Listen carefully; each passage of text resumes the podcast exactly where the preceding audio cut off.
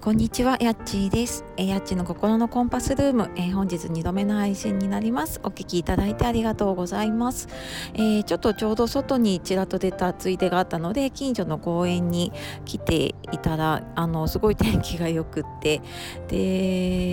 えっ、と、写真後で載せとくんですけれども、あの、白鳥がちょっと芝生に出ていたりとか、すっごいのどかな感じだったので、えちょっとここで一言喋っております。で、なんかね、空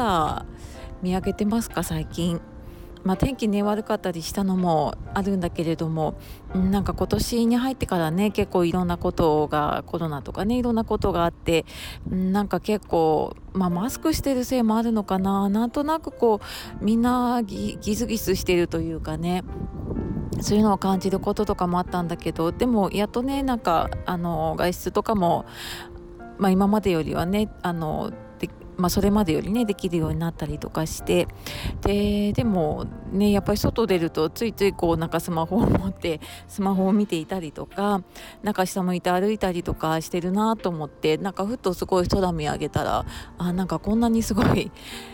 秋の空になってるんだなっていうのをね感じたのでちょっと思わずはいちょっと話したくなりました。